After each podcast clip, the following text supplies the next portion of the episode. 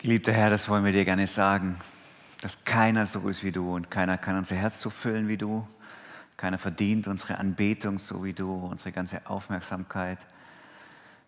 Keiner ist wie du, keiner hat Macht wie du, keiner lässt sich aufhalten.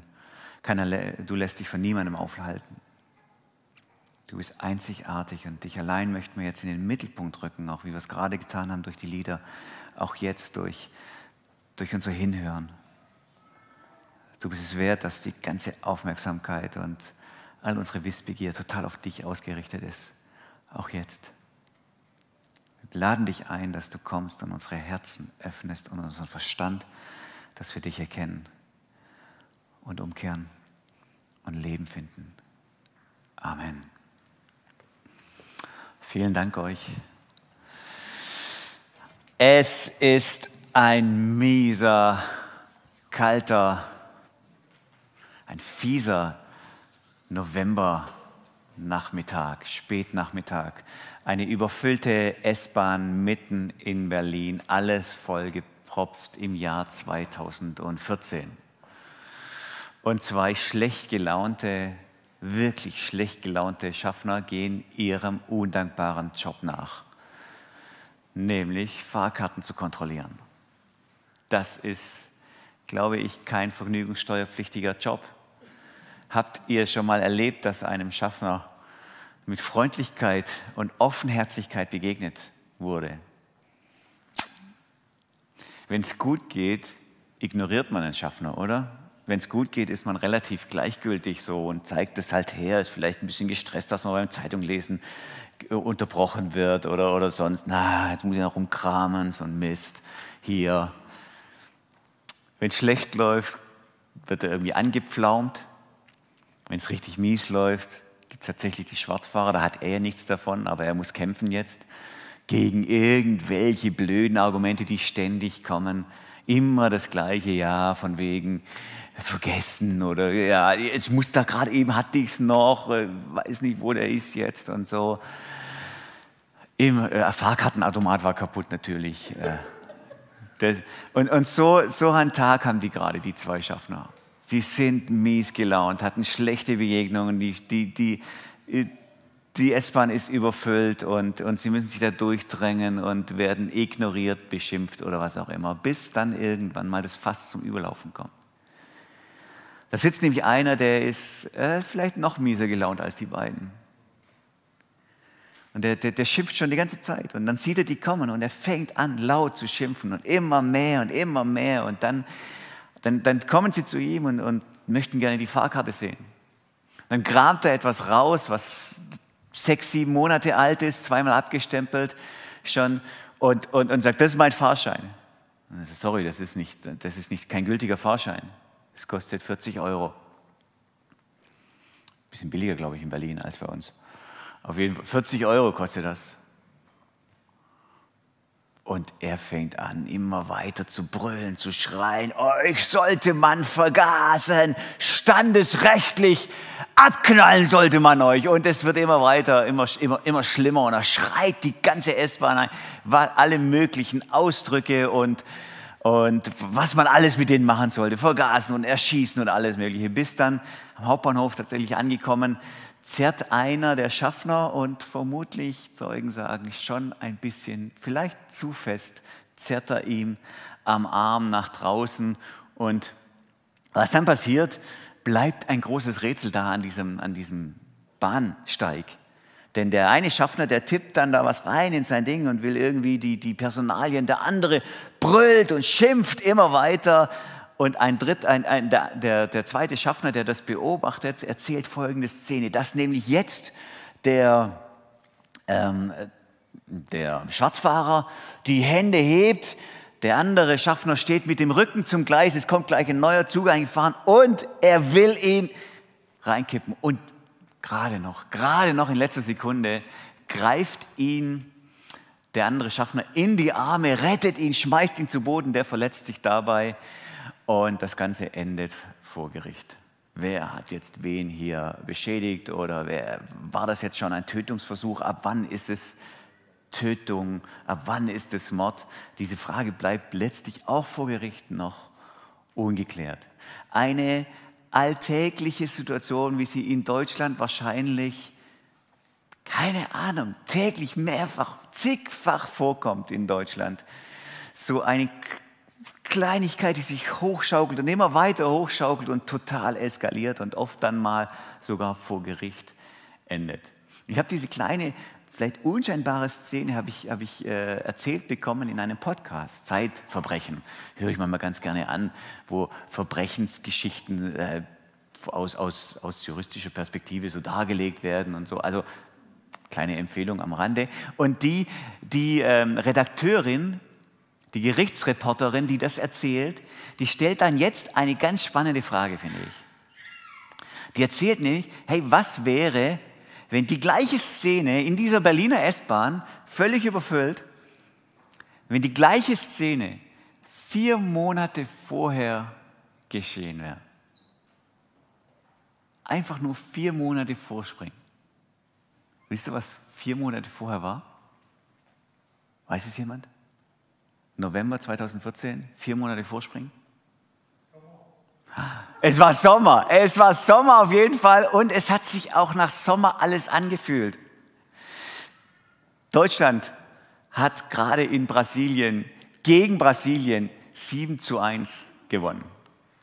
Und Deutschland hat sich von seiner besten Seite gezeigt. Die Spieler damals, auch wie sie gejubelt haben, habt ihr, vielleicht könnt ihr euch ja an dieses Spiel erinnern, äh, sie, sie haben gefühlt mit jedem Tor das sie geschossen haben, dezenter, zurückhaltender gejubelt. Immer weniger wurde der Jubel und trotzdem, es war eine Atmosphäre von Freude in der Luft und von Freundlichkeit, von, von Gastgebertum und, und, und all das war so in der Luft und, und Hoffnung natürlich auf den, auf den großen Durchbruch und den Sieg dann im Finale und so.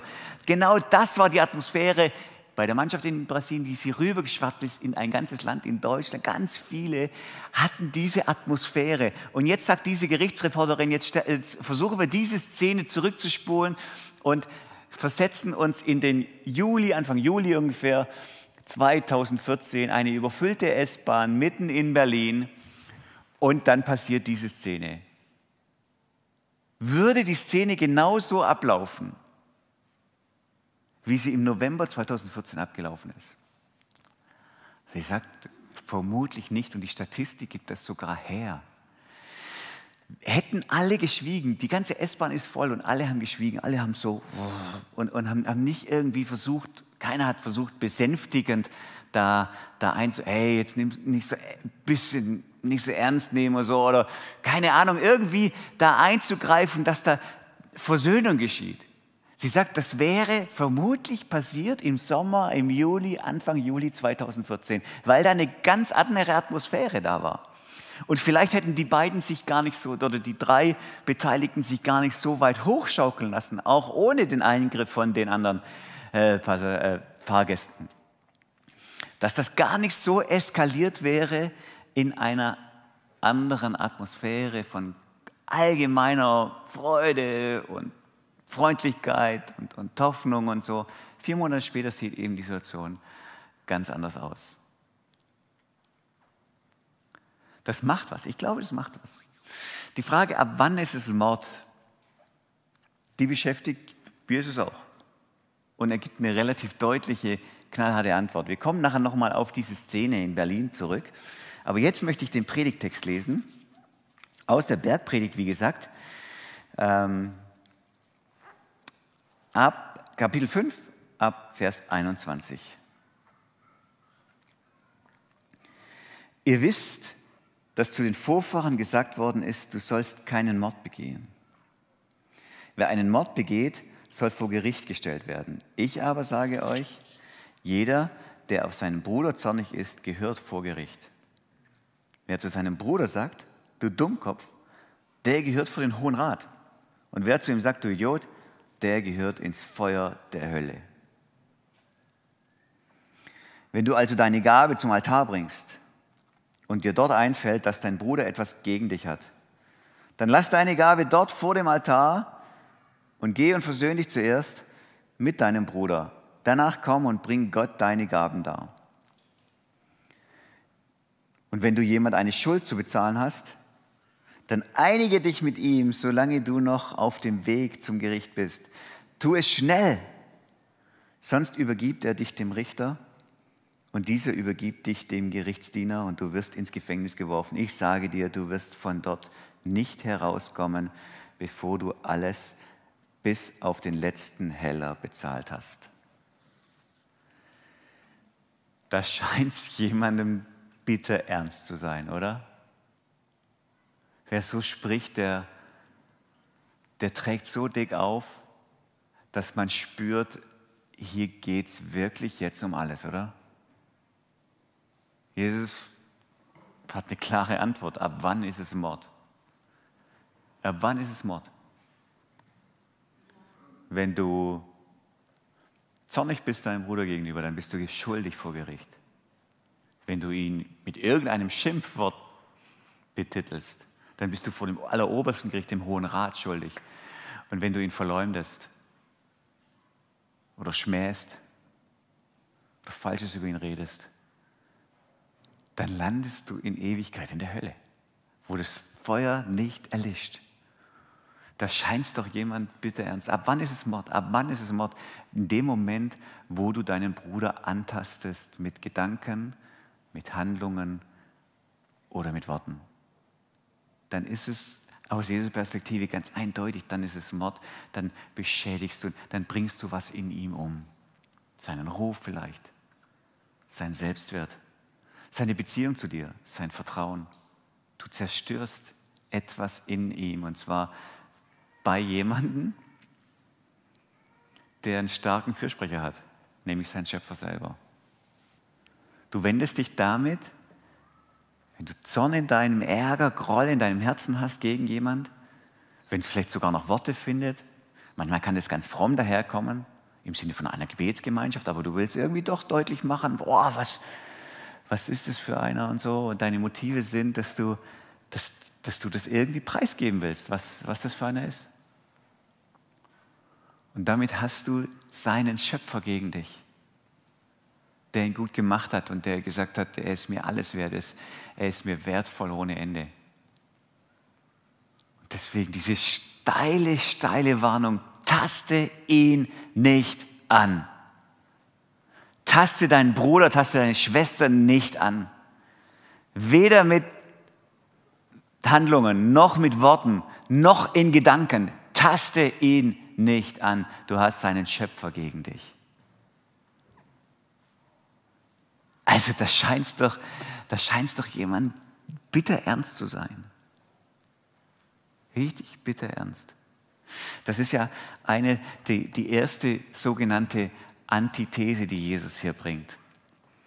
Er hat sechs, sechs Antithesen, nennt man das, und ich finde das einen total falschen Begriff, der uns in die Irre führt ein bisschen, weil Anti klingt nach gegen oder stattdessen, so ist es auch vom Wort her, und eine Gegenthese gegen das, was quasi vorher gesagt wurde. Und so nimmt er immer wieder äh, Worte des Alten Testamentes oder der jüdischen Tradition auf, sechsmal, und, und bringt dann seine, so sagen so ist jetzt halt der Begriff, seine Antithese. Dabei ist es aber ganz und gar nicht eine Antithese, sondern das ist eine Erklärung dessen, was gemeint ist, von dem, von dem diese Regeln kommen, letztlich von Gott selber, er als Gottes Sohn repräsentiert. Gott selber. Und deswegen ist das die autoritative Erklärung von dem, was da im Alten Testament steht. Und er nimmt das und er sagt, ich sage euch die eigentliche, ich sage euch die Bedeutung von den unterschiedlichsten Themen. Und direkt bevor er das sagt, sagt er, ich bin ja nicht gekommen, um da irgendwas aufzulösen, irgendwas aufzulösen. Nein, ich bin gekommen, um es zu erfüllen. Und wenn eure, so endet, äh, so beginnt er diese sechs, sechs Antithesen. Wenn eure Gerechtigkeit nicht besser ist als die der Schriftgelehrten, dann habt ihr nichts. Und dann fängt er an, das konkret zu machen. Was heißt das konkret? Und es fängt an mit, mit Töten, mit dem, was wir gerade gelesen haben. Taste deinen Bruder nicht an, auch nicht in Gedanken. Taste ihn nicht an. Dann, dann geht es weiter mit, mit dem Thema Ehe und Ehebruch und Scheidung. Zwei Antithesen dazu. dass gesagt ist, hier ist ja was geregelt mit Scheidung. Aber ich sage dir, nee, ganz anders. Wenn du nur anguckst, wenn du nur, wenn du nur mit, äh, mit deinen Augen, da kommt der Micha nächstes Mal drauf, darf ich nicht zu viel sagen, sonst, äh, sonst nehme ich ihm da was weg. Dann kommt äh, das Thema äh, Vergeltung nochmal ganz, ganz stark. Und wie gehen wir mit, mit Vergebung untereinander um? Und das Thema Feindesliebe, das Thema Wahrhaftigkeit. Wie wahr sprichst du? Merken, dass hier etwas kommt, was in jeder einzelnen These von Jesus so dermaßen meiner Vorstellungskraft und meinem Leben, realem Leben, so dermaßen entspricht. Und damit zieht Jesus hier eine radikale Grenze und sagt, das ist das Leben, wie ihr es vielleicht kennt. Und das ist das, wo ich herkomme. Ich erzähle euch etwas von meiner Welt. Ich erzähle euch etwas von meinen Werten, von meinen Ideen, von meiner Philosophie, von dem, wie ich geprägt bin. Ich erzähle euch über den Himmel. Das ist der Himmel. So läuft es im Himmel ab. Das ist das Herz Gottes. Ich lasse euch hineinschauen in das Herz Gottes genauso, wo, wir, wo, wo Liebe und Wahrhaftigkeit, letztlich kann man es auf diese beiden Kernwörter, die ganzen sechs Thesen formulieren. Grenzenlose, radikale Liebe an Gott und an die Geschwister und absolute Wahrhaftigkeit kommen hier zusammen, in dem, wie Gott seine Welt darstellt, wie Gott den Himmel darstellt wie Jesus hier den Himmel darstellt. Wir haben es ja letzte Woche schon gehabt und dass, dass, dass, dass er genau das repräsentiert, auch mit den Seligpreisungen. Dass er sagt, hey, mein, mein, Denken ist so anders als euer Denken, wo ihr kämpft um, um eigenen, dass man euch Namen machen könnt und, und wo ihr irgendwie was, was erarbeiten wollt und, und meins ist so anders. Glücklich, selig sind die geistlich Armen. Ich, ich gebe euch, geb euch ein ganz anderes Wertesystem. Ich, ich stelle euch dar, was mein Herz ist und was im Himmel Realität ist. Das ist im Himmel Realität.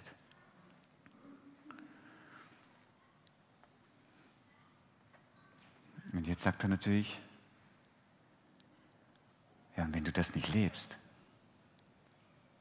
dann hast du keinen Zugang zu dieser Welt. Der Himmel, das ist sowas Reines, sowas Heiliges, so was Wunder, Wunder, Wunderschönes, wo gegenseitige, vollumfängliche Liebe regiert und absolute Wahrhaftigkeit. Das ist so was unfassbar Schönes. Und deswegen darf es da niemanden geben, der irgendwie Zorn in sich trägt, Ärger, der irgendwie den anderen in irgendeiner Weise auch nur in Gedanken klein und schlecht macht in Gedanken auch nicht so ein bisschen über einen anderen heben will. Das, das ist sowas von konträr der Kultur und der Atmosphäre, die im Himmel herrscht. Deswegen darf da überhaupt gar niemand rein, der sowas reinbringen würde, sonst wäre es nicht mehr der Himmel. Der Himmel ist, ist geballt voll umfänglicher Liebe und Wahrhaftigkeit. Absolut rein und wunderschön. Und deswegen endet diese, die, die, dieser, so ein bisschen immer steigert sich das, das Thema bis hin zur Feindesliebe als letzte Antithese. Also ihr sollt, an, euch, ihr sollt euch an eure Feinde verschenken. Das ist der Himmel, das ist die Kultur des Himmels. Und deswegen endet dann mit dem Spitzensatz am Ende dieser sechs Antithesen, dass Jesus sagt, seid vollkommen, wie euer Vater im Himmel vollkommen ist. Ich zeige euch den Himmel. Ich zeige euch, wie der Vater tickt. Ich zeige euch, ich gebe euch einen Blick in das Herzen des Vaters. Und wenn ihr da dabei sein wollt, dann müsst ihr dem entsprechen. Und wenn ihr da reinkommen wollt, dann könnt ihr nicht mit irgendeiner Form von Ärger da reinkommen. Oder Hass oder Gleichgültigkeit eurem Bruder gegenüber. Das ist so gegen die Kultur, die hier herrscht. Wie sollte ich in diesen Ort hinein treten, der dann nicht mehr der Himmel ist. So, sobald ich da eintrete, ist es nicht mehr der Himmel. Allein die paar Stunden heute im Laufe des Tages haben schon bewiesen, dass sobald ich in diesen Ort hineintrete, der Himmel zerstört werden würde in seiner Kultur, in seiner DNA, in dem, was ihn ausmacht, allein mit meinem Eintritt. Da passe ich nicht rein. Der heutige Tag hat schon bewiesen. Was in meinem Herzen ist, und ich möchte Ihnen jetzt nahe treten, aber ich weiß es von Gottes Wort her. Es gilt auch dir. Sobald du da eintrittst, hast du den Himmel zerstört. Der Himmel ist nicht mehr der Himmel.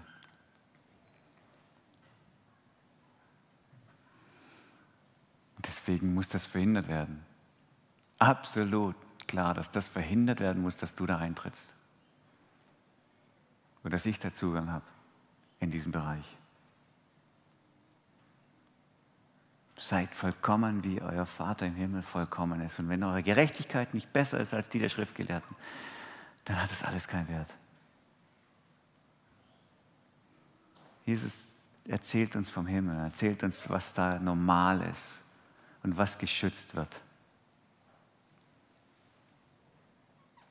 Und er sagt, dass jede, jede gebrochene Beziehung untereinander, die wir vielleicht legitimieren und die wir vielleicht ähm, für wo sagen, naja, das, das, das ist jetzt halt so. Er sagt, nein, das ist nicht so. Du kannst nicht, du kannst nicht Versöhnung mit Gott erwarten. Du kannst, wenn du zu, deine Gabe bringen willst und so dazu, und, und Versöhnung erbittest, das funktioniert nicht. Du, krieg, du, du, brauchst erst Versöhnung mit deinem Bruder, bevor du ein Sühnopfer gibst oder so am Tempel. Da brauchst du gar nicht erst kommen. Und was er da verlangt, ist schon ziemlich, also rein wörtlich ist es mal ziemlich, ziemlich hart, weil da wurde ja in Jerusalem alleine geopfert. Und er redet in Galiläa, also 180 Kilometer nördlich. Das heißt, wenn du dann vor dem Altar stehst und dir fällt da ein, oh Mist, da ist noch was ungeklärt, dann, dann leg's hin und lauf die 180 Kilometer zurück. Und wenn die ganze Soße da in Jerusalem vorbei ist schon und du verpasst die ganzen Eck der tollen Opferung, dann ist das wichtiger, dass du 180 Kilometer jetzt zurückläufst und diese Sache klärst. Denn es ist offensichtlich für Jesus, dass meine Beziehung zu Gott niemals bestehen kann ohne die Versöhnung mit Geschwistern.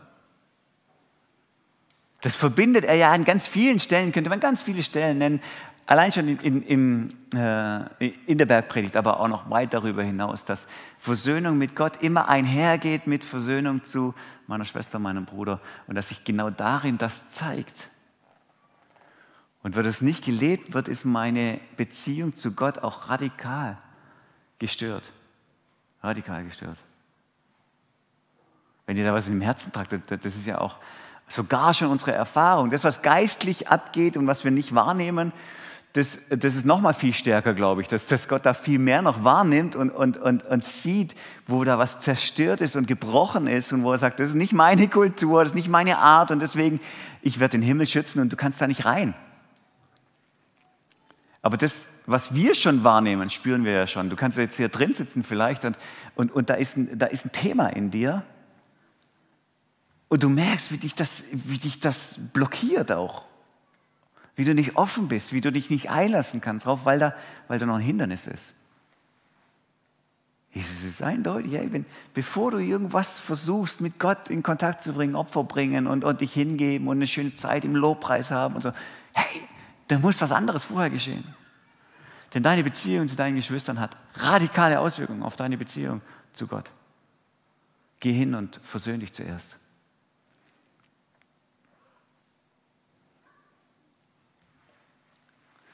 Sonst bleibt der Himmel verschlossen. Für dich.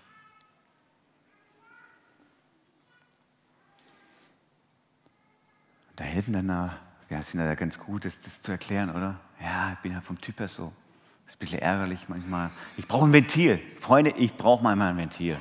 Und dann, da, da, geht mir halt mal kurz die Hutschen hoch. Außerdem bin ich das so gewohnt, das ist unsere Kultur bei der Arbeit, das ist mal ein deutliches Wort. Das finde ich auch gut so, dass man mal deutlich redet und nicht so, nicht so nebendran. Und, und, äh, das, und außerdem hatte ich schlechten Tag. Ich erzähle immer meine Geschichte, was ich heute erlebt habe und so. Und dann kommen viele Begründungen, Entschuldigungsversuche, die vielleicht auch sehr, sehr nachvollziehbar sind, die aber nichts daran ändern, dass mich das, was in mir trägt, das ich in mir trage, einfach vom Himmel abhalten. Da komme ich nicht rein. Da kann es noch so schöne Begründungen geben. Das ist meine Kultur, meine Familie hat mich so geprägt und, und da muss man halt mal rausgehen und da muss man halt mal, das muss man aber gesagt haben oder was auch. Das, das spielt überhaupt keine Rolle. All das trennt mich in Ewigkeit vom Himmel, weil das, das passe ich nicht rein. Dann wäre es nicht mehr der Himmel, wenn ich da dabei wäre. Jesus beendet diese Rede die ganze Bergpredigt und zieht, zieht noch ein bisschen durch Galiläa da oben im Norden. Aber sein eigentliches Ziel, wo er unterwegs ist, ist, dass er nach Jerusalem will. In Jerusalem, da ist dieser Ort, von dem Jesus hier spricht, wo das Feuer immer brennt. Südwestlich von Jerusalem, Gehenna. Da haben sie früher Menschenopfer gebracht, den Gott Moloch und haben ganz grausame Opferdienste gemacht und alles wurde da verbrannt, lebendig verbrannt, eigene Kinder lebendig verbrannt. Und Stück für Stück wurde das zu einer Müllhalde von Jerusalem, dass da all der Müll und all der Dreck und alles, was man nicht mehr, das, das hat dann immer gebrannt, dauerhaft, Tag und Nacht brennt da südwestlich von Jerusalem, direkt außerhalb der Stadt. Gehenna heißt es auf Griechisch oder das Hinnomtal auf Hebräisch. Das Ort, der Ort, wo das Feuer immer brennt und der, den Jesus hier aufgreift und wo er sagt, das ist die Hölle. Jesus ist auf dem Weg hin nach Jerusalem. Genauer gesagt ist er eigentlich auf dem Weg hin, genau in dieses Tal ins Gehenna, in die Gottverlassenheit. Dahin will er. Er, der der Einzige ist, von dem gesagt werden kann, die Gerechtigkeit ist besser als die von jedem anderen, als besser als die Schriftgelehrten. Er, der der Einzige ist, von dem man sagen kann, er ist vollkommen wie der Vater, eins mit dem Vater. Er, der der Einzige ist, der pure Wahrhaftigkeit lebt und pure, grenzenlose Liebe, der macht sich auf in dieses Tal. Der verlässt den einen Berg, wo er die Bergpredigt gehalten hat, hin, um zu einem anderen Berg zu kommen, der Golgatha heißt.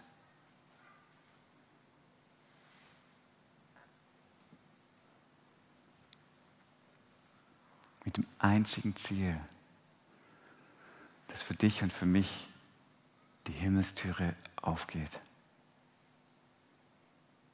Er, der eine Gerechtigkeit hat, die vollkommen ist. Und unsere Gerechtigkeit, die, da passen wir nicht rein. Niemals passen wir da rein. Ich, der Joe, wie ich heute bin, wie ich heute bin, ich kann da nicht sein, weil ich die Atmosphäre zerstören würde die nur gedrängt ist von purer Liebe. Ich passe da nicht rein. Und jetzt sagt er, ich gebe dir meine Gerechtigkeit, die besser ist als all die anderen Gerechtigkeiten. Deswegen gehe ich in dieses Tal, wo es Feuer brennt, in die totale Gottverlassenheit. Deswegen gehe ich auf diesen Hügel von Golgatha, wo ich schreie, mein Gott, mein Gott, warum hast du mich verlassen? Damit ich dir eine Gerechtigkeit schenke. Meine Gerechtigkeit schenke ich dir. Deswegen geht es dann nicht um das, was ich verbessere und wie ich mich besser hinkriege und was ich noch, noch, noch an Selbsttraining hinkriege, sondern ich lebe von A bis Z nur davon, dass er mir seine Gerechtigkeit schenkt, dass ich da rein darf. Das hat er getan. Ich lebe dann nicht, ich, ich kann dich auf meinen Versöhnungswillen hinweisen. Ich kann nur klar bekennen, ich passe da nicht rein. Niemals passe ich da rein. Es wird keinen Tag geben in meinem Leben, wo ich nur annähernd da reinpassen würde von dem, was ich zeige, von dem, was ich lebe. Aber es wird in Ewigkeit für mich gesichert sein, weil ich eine fremde Gerechtigkeit eingezogen bekommen habe, die, die er abgelegt hat, als er dieses Hinumtal ging, in die Hölle hinein, um zu brennen für mich.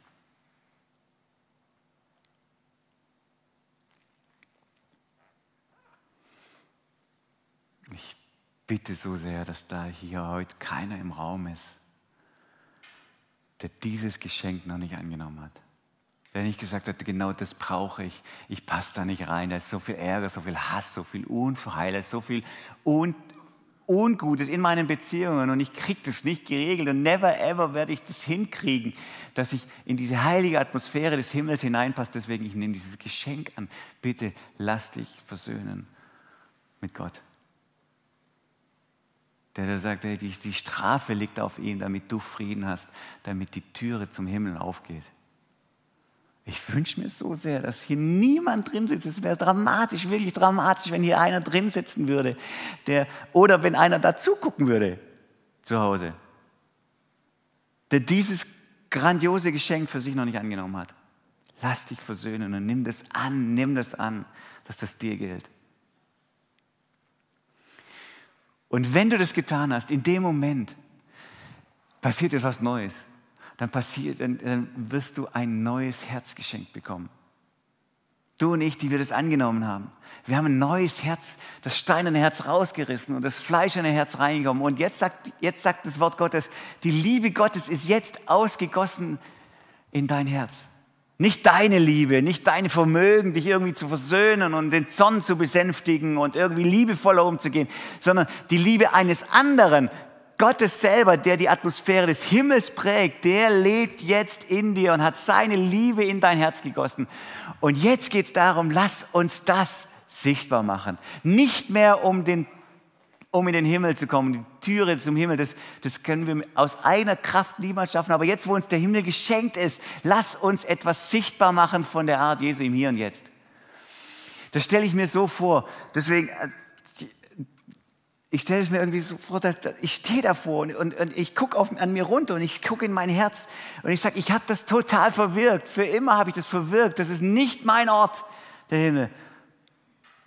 Und dann kommt der, der für mich durchbohrt wurde der für mich hier am Kreuz hing und reißt die Türe auf, eine Riesentüre in den Himmel hinein und ich stehe davor und, und, und, und, und lauf da rein, tanzend, freudig, voller Freude laufe ich da rein und jetzt sind wir wieder hier beim Sommermärchen 2014. Wo plötzlich, könnt ihr das euch nachvollziehen, wenn, wenn, da eine andere Atmosphäre herrscht? Wenn, wo wir das in, in, in ein paar Fußballspielen ein bisschen erlebt haben, aber in der ganzen Gesellschaft war das greifbar in Deutschland. Wie wir ein bisschen miteinander umgegangen sind. Es gab insgesamt weniger so Streitfälle, die vor Gericht kamen. Das hat die Gesellschaft geprägt. Wie viel stärker wäre das, wenn du und ich uns bewusst wären, was hier gerade geschieht?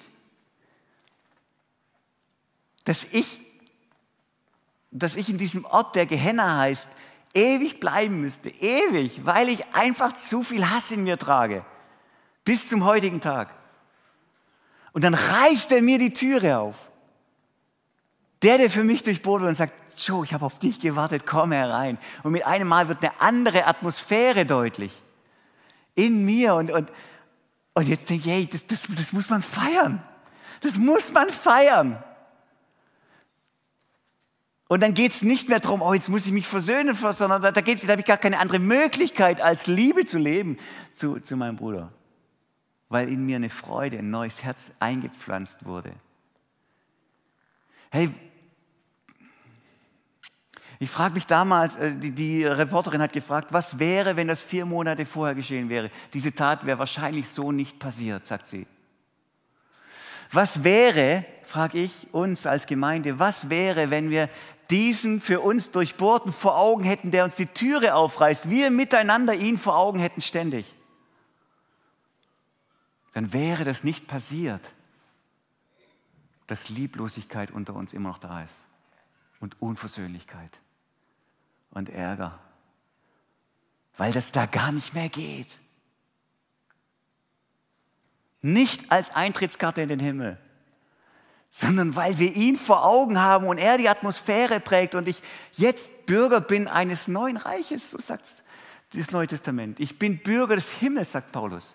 Ich gehe eigentlich dahin, das, was er beschreibt mit diesen sechs Antithesen, auch mit der Seligpreisung, das alles, was er bildlich deutlich macht, Jesus, so ist, so ist im Himmel. Da sagt er heute hin, hier schon, eigentlich gehörst du nicht dazu, aber ich habe dir das Bürgerrecht für diesen Ort geschenkt. Da gehörst, das ist dein Bürgerrecht jetzt. Und jetzt lass uns als Bürger des Himmels leben und etwas sichtbar machen von dem, wie er ist. Du und ich, Kinder Gottes, Kinder von dem, der Liebe in Person ist, lass uns diese Liebe reinleben. Lass uns das leben.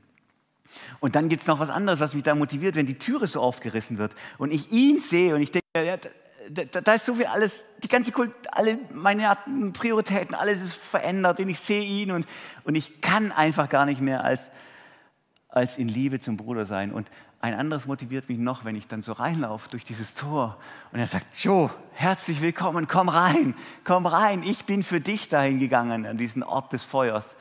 Und, und dann sehe ich, wie, wie dann noch andere mit mir da reinlaufen und wie wir zu einer Familie werden.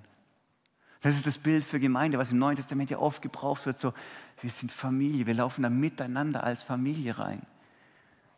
Und plötzlich merke ich, wie das uns verbindet. Hey, du hast die gleiche Geschichte wie ich und du hast die gleiche Geschichte wie ich.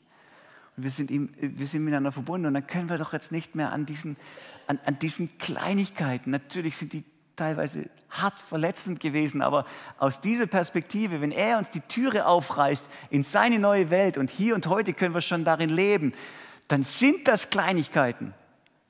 Und dann sind wir im Herzen miteinander verbunden. Und dann leben wir wie so eine Gang. Ich habe so einen Bericht gehört von so einem Gangmitglied, der, äh, also kriminelle, kriminelle Gang, so, die äh, einen ganz starken Zusammenhalt hatten. Die hatten und, und er, er ist Christ geworden und hat es verlassen. Aber er beweint manchmal, und das ist so bitter, er beweint manchmal diese Familienatmosphäre, die er da hatte, wo man sich füreinander war, wo man, wo man immer sich unterstützt hat, wo man sich gegenseitig geschützt hat und wo ein extremer Zusammenhalt war. Keiner fällt da durchs Netz. Und dann kommt er in Gemeinde hinein und merkt, Gemeinde ist das Familie. Das Neue Testament sagt es Familie, aber irgendwie habe ich das Gefühl, das ist ein Gottesdienstbesuch. Das Bild, was das Neue Testament von, von Gemeinde beschreibt, ist, ist, ist eine Familie, die zusammengehört, weil wir miteinander da reinlaufen in seine neue Welt hinein. Und das verbindet uns und das ist das Kennzeichen. Nicht die Gangs haben das, äh, sollen das Kennzeichen haben für füreinander sorgen und für, für, für Liebe untereinander, sondern Jesus sagt, das ist das, was euch attraktiv macht. Nicht euer Programm oder was weiß ich, nicht euer Charakter, nicht irgendwas, sondern die Liebe untereinander, die macht euch attraktiv in dieser Welt und die zeigt euch, dass ihr meine Jünger seid in dieser Welt. Das soll sichtbar werden, weil ihr zu einem anderen Land gehört, zu einem anderen Bürgerrecht. Ihr gehört in den Himmel. Das hat er reinversetzt. Nicht, dass ihr da rein euch gearbeitet habt, sondern ihr seid reinversetzt, sagt Paulus, in dieses neue Land. Und das muss sichtbar werden hier unter uns. Ich wünsche mir das, ich habe da Lust darauf, das sichtbar zu machen. Nicht als ein Pflichtprogramm, um irgendwas zu erreichen, sondern einfach nur, um den Vater sichtbar zu machen, um etwas von einer neuen Kultur. Ich liebe diese Versöhnungsgeschichten, wenn man die hört. Kennt ihr so Versöhnungsgeschichten? Zwischen zwei, die sie erzählen und sie sind wieder miteinander. Da geht, das sind die schönsten Geschichten der Welt. Oder wenn jemand dem ganz viel Unheil angerichtet wurde, dass der bereit ist, einen Weg des Vergebens zu gehen. Da geht da ein, einem Menschen wie mir, der nicht so nah an den Tränen gebaut ist, da gehen mir regelmäßig, da kriege ich Pipi in die Augen, wenn ich diese Geschichten höre von echter Versöhnung. Lasst uns diese Geschichten miteinander schreiben. Und mein Traum, mein Wunsch ist es, dass wir, wenn wir heute 100 Leute sind, hier und dann noch online, die ihr dazu guckt und heute Abend nochmal 100, dann könnten wir 200 plus x Versöhnungsgeschichten schreiben, kleine und große. Wenn jeder von euch eine Sache hat, wo er sagt, da möchte ich gerne Liebe hineinbringen, mehr Liebe hineinbringen in diese Beziehung, da fällt mir gerade was schwer und dann möchte ich Versöhnung und Vergebung hineinleben in diese Beziehung. Dann haben wir 200 plus x Versöhnungsgeschichten und dann wird etwas deutlich vom, vom Himmel mitten unter uns. Und das ist genau das, warum es uns gibt hier. Das ist unser Existenzgrund. Lass uns diese Geschichten schreiben. Da kann es unterschiedliche Wege geben. Das Neue Testament zeigt unterschiedliche Wege auf. Zum Beispiel 1. Petrus sagt, hey, äh, die Liebe deckt eine Menge von Sünden zu bleib gelassen und ruhig und sprich's nicht an, sondern klär's für dich. Wann anders sagt Jesus, ey, geh hin und, und, und, und, und klär das und sprech's an.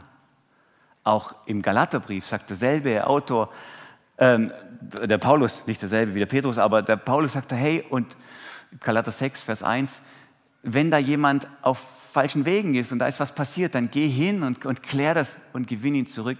Das heißt, was ich sagen will, es gibt kein Schema F. Aber der Geist, der in dir wohnt und der Liebe selber ist, der wird dich einen guten, liebevollen Weg finden, immer mit dem Ziel, den Bruder wieder zu gewinnen und Beziehung wiederherzustellen, Versöhnung herzustellen, vielleicht nur in deinem Herzen.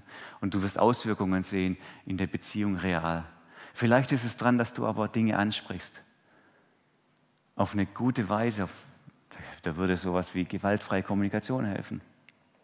Und man sagt, ich bleibe bei mir. Ich spreche an, was ich wahrgenommen habe.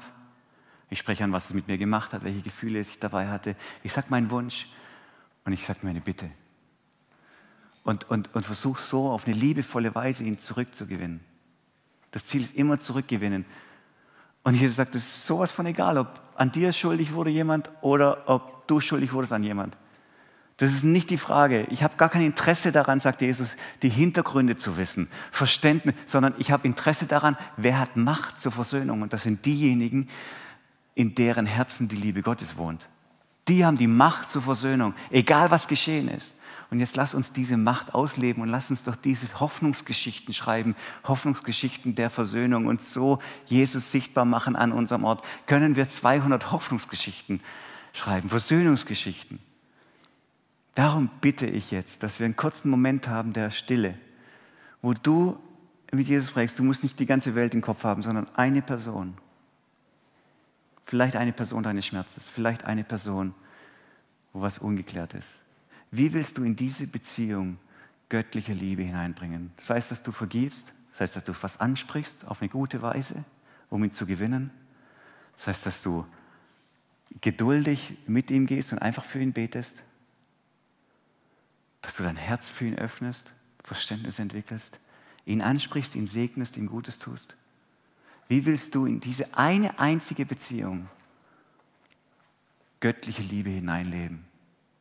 Ein Moment für dich in der Stille mit dem Heiligen Geist, der dich lenken soll.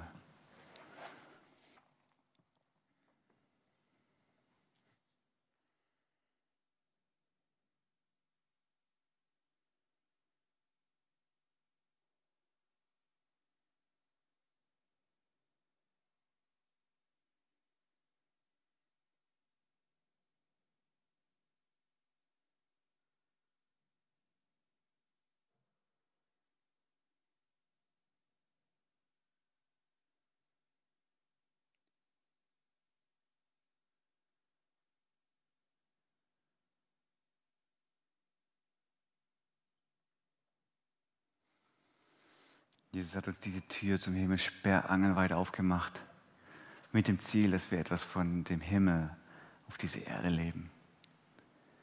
Und wie gesagt, ich liebe diese Geschichten und mit einer für mich inspirierenden Geschichte möchte ich gerne schließen. Vielleicht könnt ihr euch erinnern an das Attentat in Charleston, wo ich das Jahr jetzt vergessen habe, war das vor vier Jahren vielleicht, ähm, wo in einer Bibelstunde in der Gemeinde von hauptsächlich Schwarzen besucht, ein Rassist reinkommt und neun Menschen umbringt. Eine Stunde lang sitzt er mit ihnen und sagt, er wäre fast davon abgekommen zu schießen, weil da so eine Freundlichkeit und Herzlichkeit war, dass es ihn fast verhindert hätte. Er ist froh, dass er es durchgezogen hat.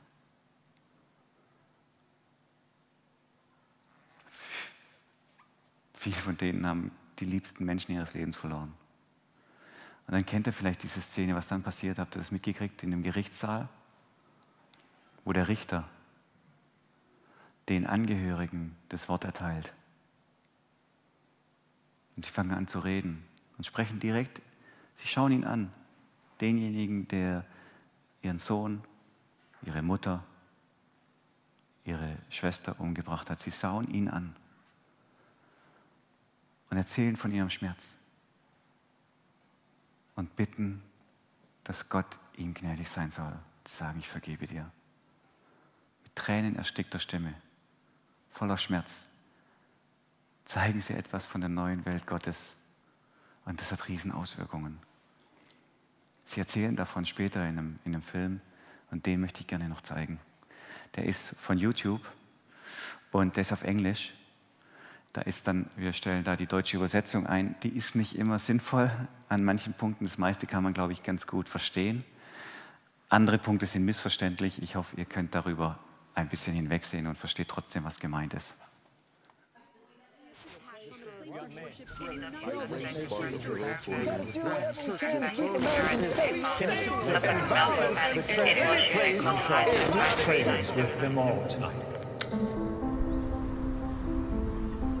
The 17th, I remember so clearly. We welcomed a young man in our church. He sat with us a whole hour. It was kind of hot.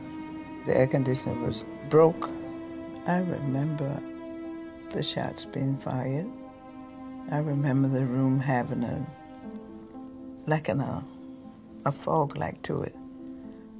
We heard that there was a shooting at our grandfather's church, and like he wasn't answering the phone, and they said one person had made it to the hospital, and that was my grandfather. And um, he actually passed in surgery. The coroner said to me, Your mother was one of the victims who got killed. I can't call her, ask her questions or anything anymore because she's not there.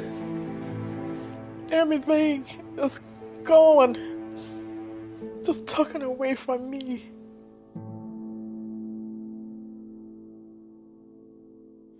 That night for me is very painful, very painful. My son, the apple of my eye, my hero. He was headed to school, to college. Ever since I could remember, like, Auntie was always singing. When I sang with her, it was like a, it was like, like a perfect harmony. Cause I don't know how to describe her voice, like an angel's voice. I ask myself all the time, what could I have that differently to turn this whole June 17th around? When we got to the courtroom, most of the families of the victims were there, and the judge gave us a chance to, to speak to the shooter. I would never talk to her ever again. I would never be able to hold her again. But I forgive you. The first family member that got up, I was just sitting like right behind her, like, I can't believe she just said that. You have killed some of the most beautifulest people that I know. Every fiber in my body hurts, and I'll never be the same. Tawanza Sanders is my son. Tawanza was my hero. But may God have mercy on you. Forgive us our trespass as we forgive those who trespass against us. We say it every day, but do we believe it? We are the family that love built. We have no room for hate, so we have to forgive. I just had this humbling epiphany like, wow, you could just feel a sense of hope, like we're gonna be all right. Oh, look at this. This was like the last picture that all of us took together. My sister had four girls that survived her. I didn't want them separated, so I have custody of them. There's a song that me and mommy sang, and it was my favorite because that was the first song I sang with my mom. There's a voice that cries out in the silence.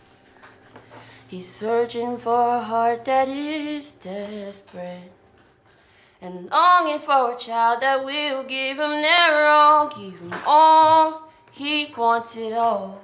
There's a voice that cries out in Forgiveness is, for me, is a sense of peace. You can't win with hatred in your heart, so you have to forgive. When you hate and you giving this person all this power, all the power. Now, you can have all that power over me. Uh-uh. So I forgive you. If you teach one another about love, then my son, my aunt, and others didn't die in vain. My grandfather and the other victims, although they died at the hands of hate, they lived in love, they preached love, and their legacies will be love, and so hate won't win. It brought the whole country together. We had people from around the world in front of the church. I mean, I've never seen anything like it. All different races, all different nationalities, holding hands, praying and singing. It was a beautiful sight to see. Nice. That's what I'm hoping for. A world that's together.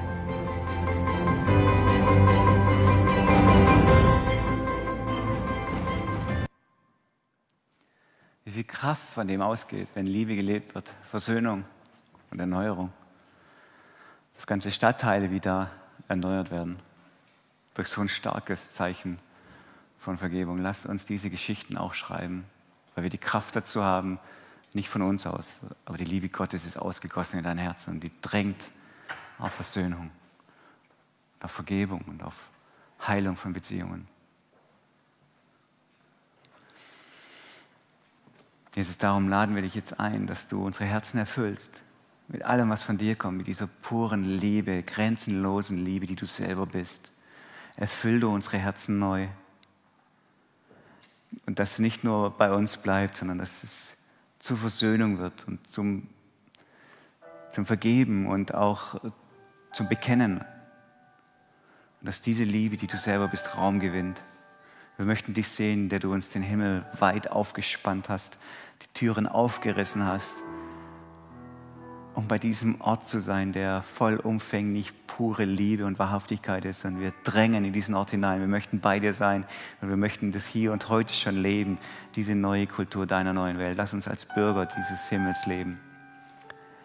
Und wenn sich jetzt jeder hier was vorgenommen hat, in eine Beziehung mehr Liebe reinzugeben, mehr Versöhnung oder Vergebungsbereitschaft oder auch bekennen, dass man schuldig geworden ist, dann bitte ich dich, dass aus diesem Vornehmen auch Taten werden.